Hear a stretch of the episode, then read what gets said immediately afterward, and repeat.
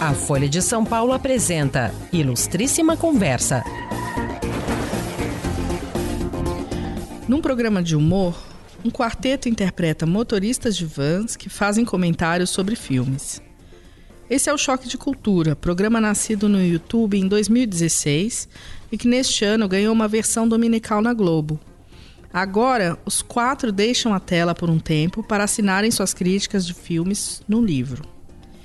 Em 79 filmes para assistir enquanto dirige, lançado pelo selo Galera Record, os personagens vividos pelos escritores, roteiristas e agora também atores Caíto Manier, Daniel Furlan, Raul Schecker e Leandro Ramos comentam filmes e contam histórias que vão bem além das telas. Caricaturas de tiozões com pegada reacionária, os agora autores de resenhas mostram, entre um exagero e outro, como a ficção vem perdendo espaço para os delírios da realidade. Daniel Furlan, que também é colunista da Folha, fala hoje sobre como foi o trabalho de escrever e organizar o livro e quais os desafios de produzir um humor caricatural e irônico nos dias de hoje. Eu sou Alexandra Moraes e esse é o Ilustríssima Conversa.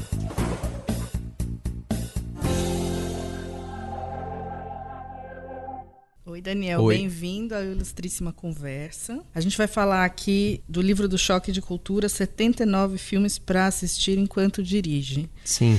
E eu queria começar te perguntando se essas críticas são inéditas ou se de alguma maneira elas já fizeram parte dos programas, dos vídeos do Choque. São totalmente inéditas, não é aquela coisa de programa de internet que lança a mesma coisa que está no, um no vídeo, só que escrito, não. Assim. Óbvio que tem sempre uma menção, às vezes, alguma coisa que algum piloto falou no programa, porque eles têm é, opiniões recorrentes, né, é, sobre certos diretores de filmes e tal, mas são quase uns bordões, assim. É, não são uns bordões. Às vezes ele fala, ah, isso aí eu já falei, eu já falei desse filme aí, o que, que eu acho, acho isso. Às vezes uma frase ou outra num texto, assim, mas isso é tudo inédito. Lembrando que o Daniel, ele é o Renan da Towner Azul Bebê. Sim. Que tem uma obsessão pelo Adam Sandler, mas a gente vai voltar nesse assunto mais tarde.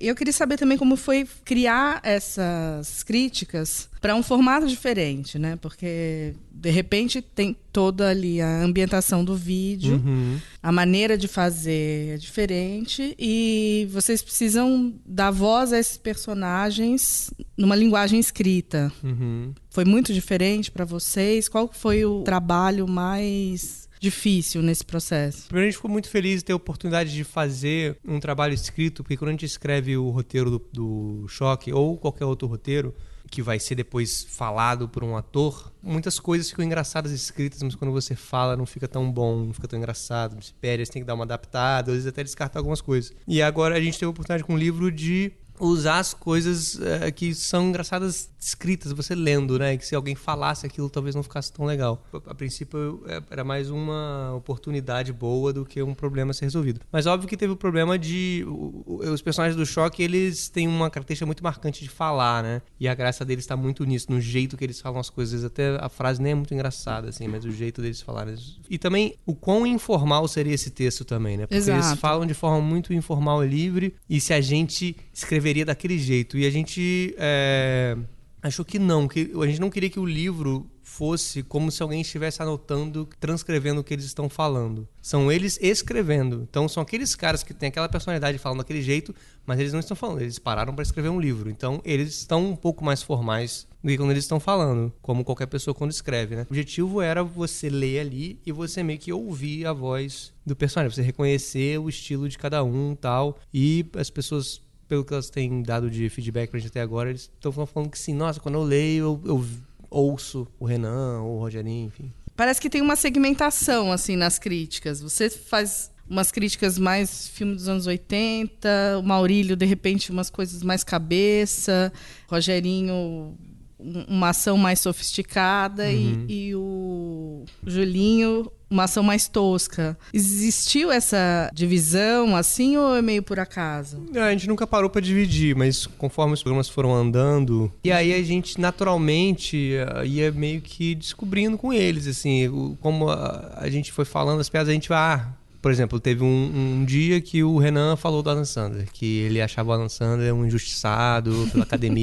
e aí, sempre quando pintava uma coisa que tinha a ver com a Adam Sandler, a gente naturalmente, ah, a gente já sabe então que o Renan gosta de Adam Sandler. Então, as coisas meio que vão indo sozinhas, assim. Ele, né, gosta, quem você falou, dos filmes de ação, mas ação mais que ele chamaria de tradicional, né? Um uhum. Van Damme, um, um Charles Bronson. Porradão, é, assim.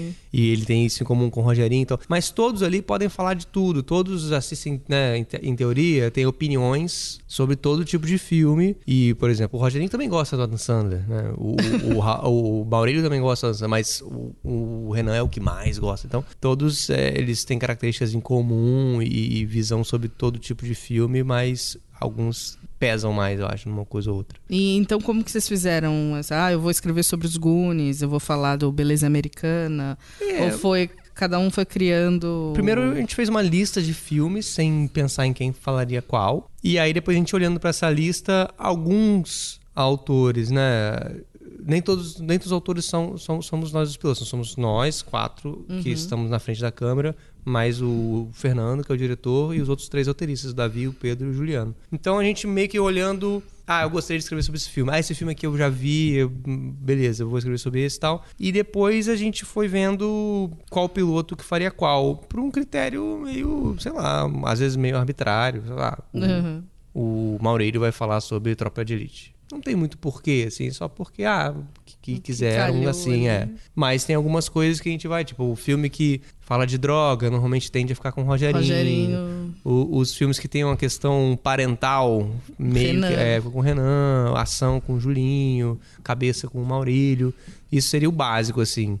Mas também tem filme com questão de pais e filhos que o Rogerinho fala. Tem Christiane F. quem fala é o Renan. Então, porque tem droga, mas também tem uma coisa da, da, da, da adolescente e tal. Dos seus, qual foi a crítica mais complicada de fazer, o difícil e a que você gostou mais? Eu gosto dos que eu, eu escrevi. Eu gosto muito do filme do The Doors, Lagoa Azul também. E gosto muito dos do Renan que não foi eu que escrevi, foi o Pedro Leite. Eu gosto muito dos pássaros. Talvez seja o melhor do Os pássaros do é maravilhoso. É. Pássaro faz, sempre faz bagunça, é, não tem pode o Mike deixar. Tyson que dá beijo na boca do pombo, é muito bom. E o Mike Tyson realmente criava pombo, né? Isso é muito bom. Então, tem essa mistura de alguns elementos reais, assim, né? De, nas críticas, é, alguns acontecimentos, algumas partes a respeito dos filmes que são absolutamente fiéis à realidade. Uhum. E uma mistura com uma opinião absurda ou o fato que não aconteceu. Uhum. Qual que é o, a medida, assim, para equilibrar essas duas coisas, né? De uhum. falar alguma coisa totalmente nonsense, uhum. totalmente que não faz parte ali da, da história do filme, e ao mesmo tempo usar, às vezes, um exemplo exagerado para realmente fazer um bom resumo do filme. É, e... não sei, essa medida é meio intuitiva, eu acho, né? Talvez uma vez ou outra a gente perceba, não, isso aqui ficou muito longe, esse do personagem, esse personagem não é muito, tá muito absurdo mesmo para ele, tá muito, ele não é retardado a esse ponto. Mas de uma, de uma, forma geral é uma medida ali que a gente vai achando engraçado e vai achando crível, óbvio que dentro de um, né, de uma realidade absurda que é a realidade daqueles ali, mas não tem muito uma, uma fórmula assim, eu acho. Mas é, realmente a gente acha bom misturar as coisas que são verdade com as coisas que são absurdas que eles acham, porque eles acham e pronto. Tem várias coisas, né? Tipo o que você falou, é, que é obviamente né, mentira, do, do, né, do Cid Moreira ia narrar o, o, Tropa de Elite, com coisas que são verdade, tipo o, que o Mike Tyson criava pomba. pomba Isso é verdade. Mas ele não, beija, ele não beijava a boca da pomba, como, como tá dito ali. Então, é, né, rola uma visão exagerada dele. Porque é um pouco assim, a gente vê muito o, todos, não todos os personagens do Choque, mas o, acho que o, o Julinho, o Renan, acho que o Rogerinho também, eles são muito baseados, parte deles pelo menos, em, em parentes né, mais velhos, ou pessoas mais velhas que a gente vê, motoristas às vezes de táxi que a gente né, são mais velhos, que a gente ouve, e que tem opiniões muito. Às vezes o cara ouve uma coisa que é ver, meio verdade, ele já põe uma interpretação absurda em cima e aquilo vai evoluindo para uma visão de mundo muito louca, assim, que ele acredita piamente e não só acredita como prega aquilo, né? Então acho que os, os pilotos do choque são meio assim. Talvez nesse momento que a gente está vivendo, assim, uma era pós-eleição do Bolsonaro, lendo algumas coisas ali que são que são enunciadas como piada, eu acho que hoje a gente consegue identificar, talvez até com mais facilidade, esse discurso Uhum. entre as pessoas comuns. Aham. No sentido que talvez nem ficasse mais tão engraçado esse exagero, assim, é, digamos, um ponto mais reacionário, Aham. né? Essa coisa, "Ah, isso aí tem que bater mesmo, É, tem que descer é. a porrada e tal. Para vocês isso em algum momento foi uma questão ou a gente chegou a trocar essa ideia meio recentemente, depois que o Bolsonaro foi eleito, se isso perderia completamente a graça, porque é trágico, né? Mas ao mesmo tempo, sempre foi um problema sério, né? E, e justamente ridicularizar as pessoas que pensam dessa forma deu certo pra gente e deu certo pra muita gente também, né? De humor, assim, você ridicularizar uma coisa que é muito séria, muito triste, mas você, você tem um certo alívio, um certo prazer em, em bater naquilo dessa forma, né? Assumindo aquilo e falando, falando aquilo como se fosse. mostrando como, como ridículo é aquilo, né? E várias frases do Rogerinho realmente são ditas por aí, tipo, que violência tem que ser combatida com mais violência, tem que matar todo mundo pra acabar com as mortes, essas coisas, né? E é legal, quer dizer, legal, não sei se é legal, mas muita gente que compartilha desses pensamentos acha maneiro o Rogerinho, mas não porque acha ridículo, porque acha certo. que é um pouco o caso do próprio Tropa de Elite, né? Acabou virando um filme ícone da talvez em algum momento ali De que tem que sido- deitar é, todo mundo, tem que né, torturar e é aquele isso. personagem de ficção virou um herói, Um herói, da é. vida real, né? É, é. E o, o Rogerinho, então, ele acaba É, o Rogerinho acho um que é pouco essa identificação, até por causa da camisa. É, também, né? mas a coisa da camisa foi um pouco por acaso, assim, não foi tipo, ah, vamos botar uma camisa da seleção porque tem a ver com essa galera, não foi isso. O Rogerinho no começo ele tinha a camisa do Flamengo, Uhum. porque era o cara que era o motorista da van que levava o Caíto pra PUC, eu acho. Quer dizer, o Caíto O e, Caíto e é o mundo. Caíto Mainier, É. que é o intérprete do Rogerinho Isso.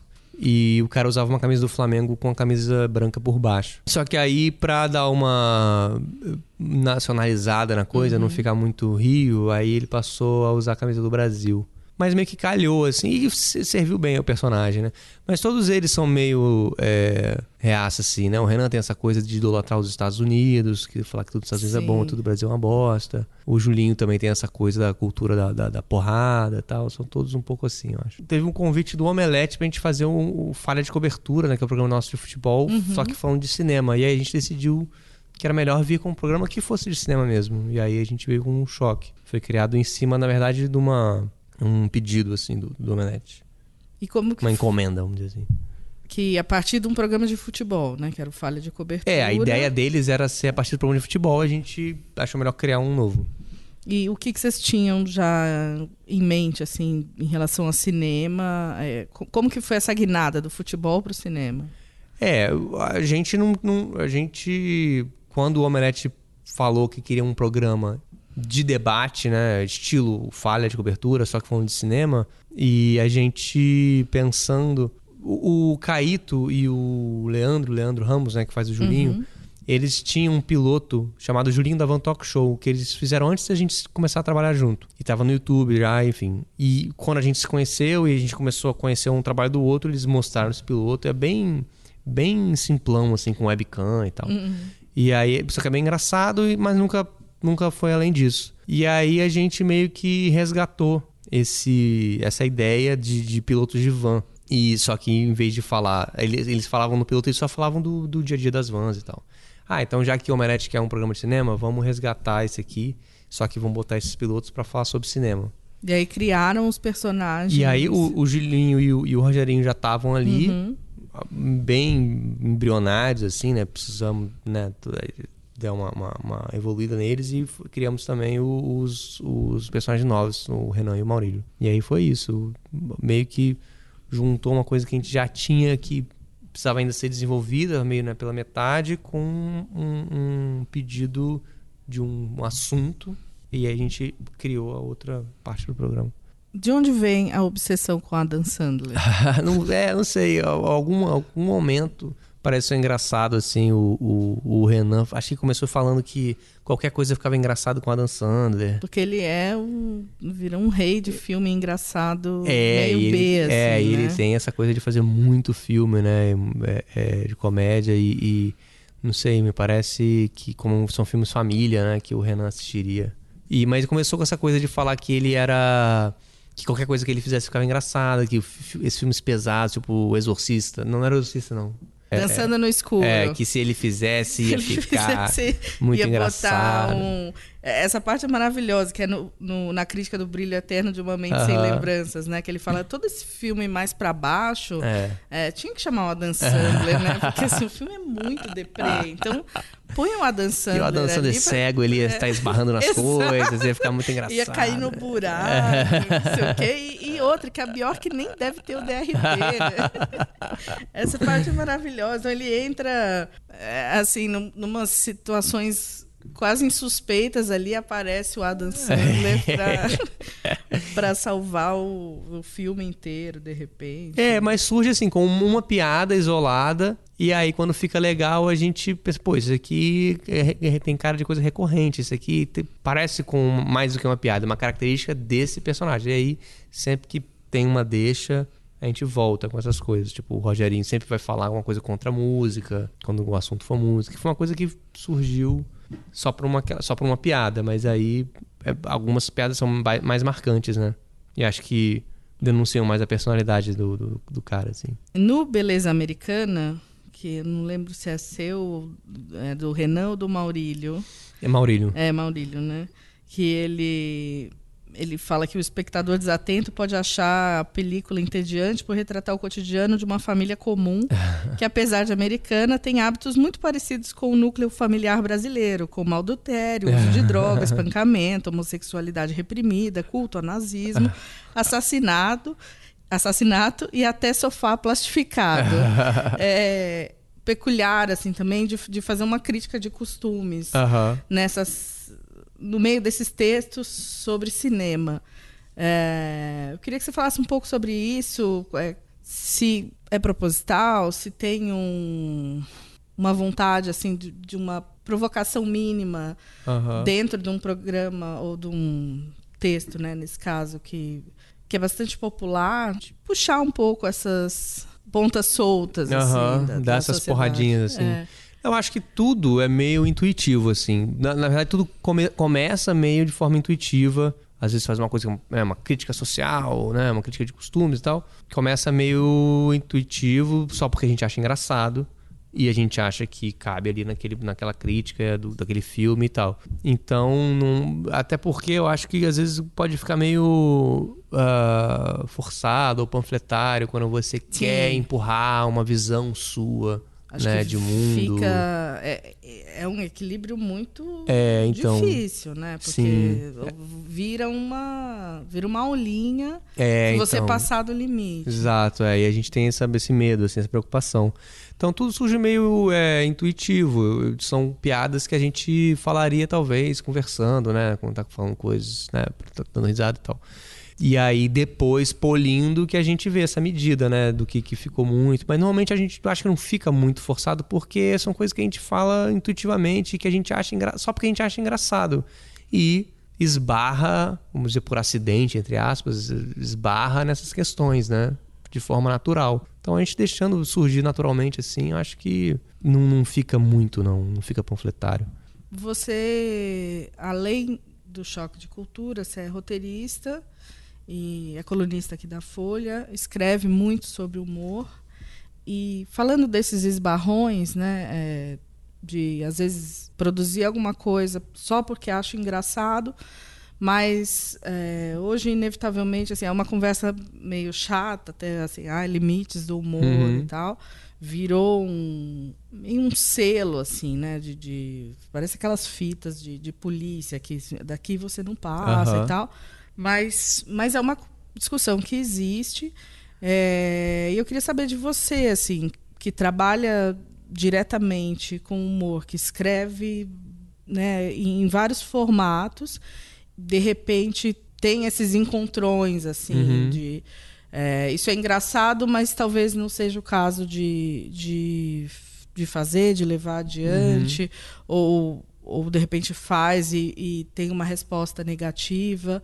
É, qual que é a sua experiência em relação a isso? É, o, o, a gente, primeiro, né, de tudo tem a nossa nosso próprio controle ali, né, certas coisas que a gente acha a princípio engraçado, ou às vezes parte do grupo acha engraçado, mas a gente fala, putz, mas isso aqui ficou meio pesado, ficou meio preconceituoso, ou às vezes nem é, mas pode ser Pode visto como se soar. fosse, ficou muito dúbio, assim, putz, não vale a pena. Ou tem coisa que a gente fala, não, mas isso aqui vale a pena, isso aqui é muito bom, vamos manter.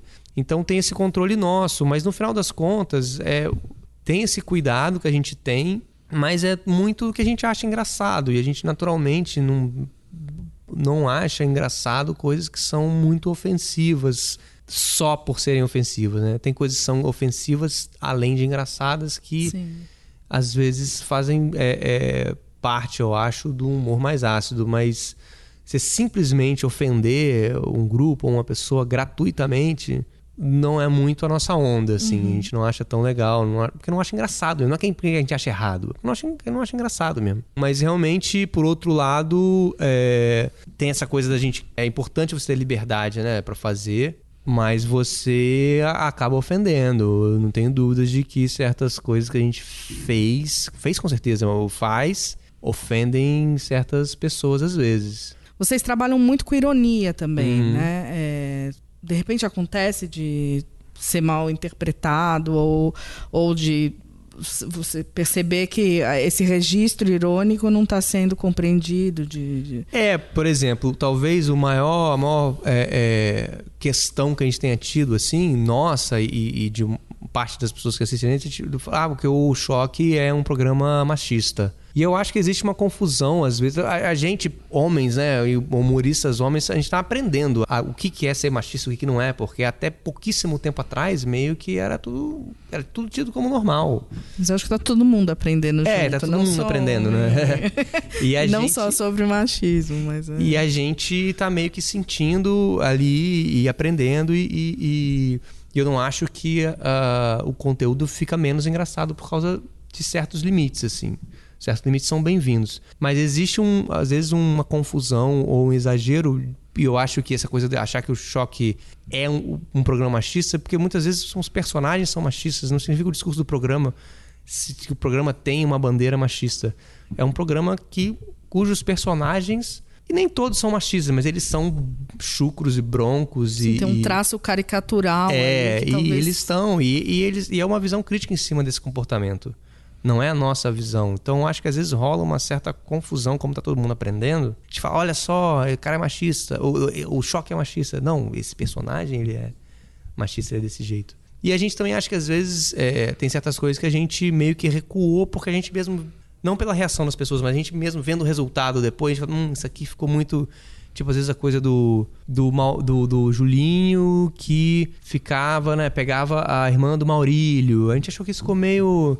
Ah, Meio sétima série, assim. E, né, e aí ficou a irmã do Maurílio só com uma coisa que o. Que era. era manipulada é, pelo Julinho. que ela era, pegava ou não e o outro e outro ficava chateado porque o outro tava pegando a irmã dele. Então a gente acha que isso realmente ficou um tom que não não, não ficou muito legal assim. A gente não se arrepende de ter feito, mas a gente simplesmente não também- faz mais assim, não, não investe muito mais nessa nessa nesse viés aí. Como é um programa montado todo em cima dessas caricaturas, é, esses esbarrões, então de vez em quando acabam acontecendo. Porque da mesma forma que o, o, o personagem tem um comportamento machista, o outro personagem acha que é ok atropelar um ciclista. Não só Sim, como acha eles que- falam pra E tem que a- buzinar mais. É, e essas duas coisas não são coisas que a gente acha maneiro, são coisas que a gente Lógico. acha engraçado num comportamento de um personagem que é ridículo e abominável, né? mu- Muitas vezes. Mas que E adorável também ao mesmo tempo. Lógico. É. Passou um momento ali, talvez esse momento já, já, já esteja mais para trás, né? que mesmo essas críticas caricaturais assim pudessem ser entendidas como um endosso Uhum. né, do- desse tipo de absurdo. É, para vocês, então, também isso já já não é um problema, assim, já teve uma ou outra confusão, mas hoje em É, dia... teve. Não, nem, nem sei se chegou a ter uma confusão, porque mais o que acontece é que quando às vezes alguém faz uma, uma crítica dessa que a pessoa tá errada ou não, isso nunca, nunca teve muita reper... A repercussão vem, veio em cima da reação dos fãs em cima da crítica. Aí ficam. "Uau, como assim? E o que a gente até tentou principalmente o Caíto, né? Fala, galera, a pessoa não gosta do programa, tá tudo, tudo bem. Não tem problema. É, ficar atacando a pessoa no Twitter porque a pessoa não gosta, os fãs ficaram revoltados. E isso é o que fez essa discussão acabar ficando maior, assim. Que tudo bem, né, também, mas eu acho que foi, na verdade, foi um... Eu acho que existe uma confusão, né, que eu falei, de interpretação do que, que é, do que, que é o discurso do programa, o que, que é o discurso de um personagem, que tem um comportamento totalmente errático, né? E nas redes sociais. E a graça deles está nesse complemento. Se eles fossem. Todo mundo fosse Todo maneiro, mundo achasse errado, né? Ia achar... virar um sem é, censura. É, Vocês têm uma presença forte em redes sociais. Como que foi crescer nesse meio, assim, com, com as coisas, né? Tem lado bom, lado ruim, a questão dessas, de repente, essas ondas de, de crítica, de é, às vezes umas reações mais virulentas, é, também a questão de de repente você receber um monte de feedback positivo pode também funcionar de uma maneira não 100% boa. Uh, hoje, já passando né, um, um, pouco desse tempo, já tendo o livro, é, vendo que o negócio deu certo, que, que o choque existe, se estabeleceu, foi para Globo. É, qual que é a sua avaliação de começar um, um programa de humor na internet e crescer ali naquele meio? É, eu acho que a internet foi, fez muito bem pro fez e faz, né, muito bem pro choque. Tanto é que a gente continua na internet. Mesmo o da Globo tá na internet, né, tá, no YouTube né? da Globo, é, no G-Show. No G-Show. E a gente continua com a nossa temporada na internet, a gente vai começar a fazer agora. É, mas a internet foi, foi muito importante, eu acho. A gente é, talvez uma. O, o Omelete, tendo o público geek deles, e a gente fala muito é, de, de, de programas de super-herói e tal. Eu acho que isso deu uma, uma movimentada ali no público, chamou atenção, acho, pro programa. E, obviamente, a coisa do, do compartilhamento né, da internet e os memes virou uma coisa de meme. Tem muitas Sim, pessoas que conhecem os memes do choque e não conhecem, né? O choque. Não sabem onde vem. Então, é, os, o, e, o, e o programa revelou-se ser memificável, né? As frases funcionam muito para memes, né? Então isso deu uma propagada, foi ótimo, assim. Então acho que foi perfeito ele ter começado onde ele começou, assim. Para vocês é, virar meme, é um... tudo bem. Tudo bem. É. Às vezes tem gente que fala, você quando né, quer agredir, você é apenas um meme, cara. Acho engraçado. Choque de cultura chegou. Maurílio, cala a boca, por favor. Rogério não é meu patrão. Renan tem língua presa, mas é meu irmão. A Folha de São Paulo apresentou Ilustríssima Conversa. Cala a boca, por favor. Rogerinho não é meu patrão. Renan tem língua presa, mas é sangue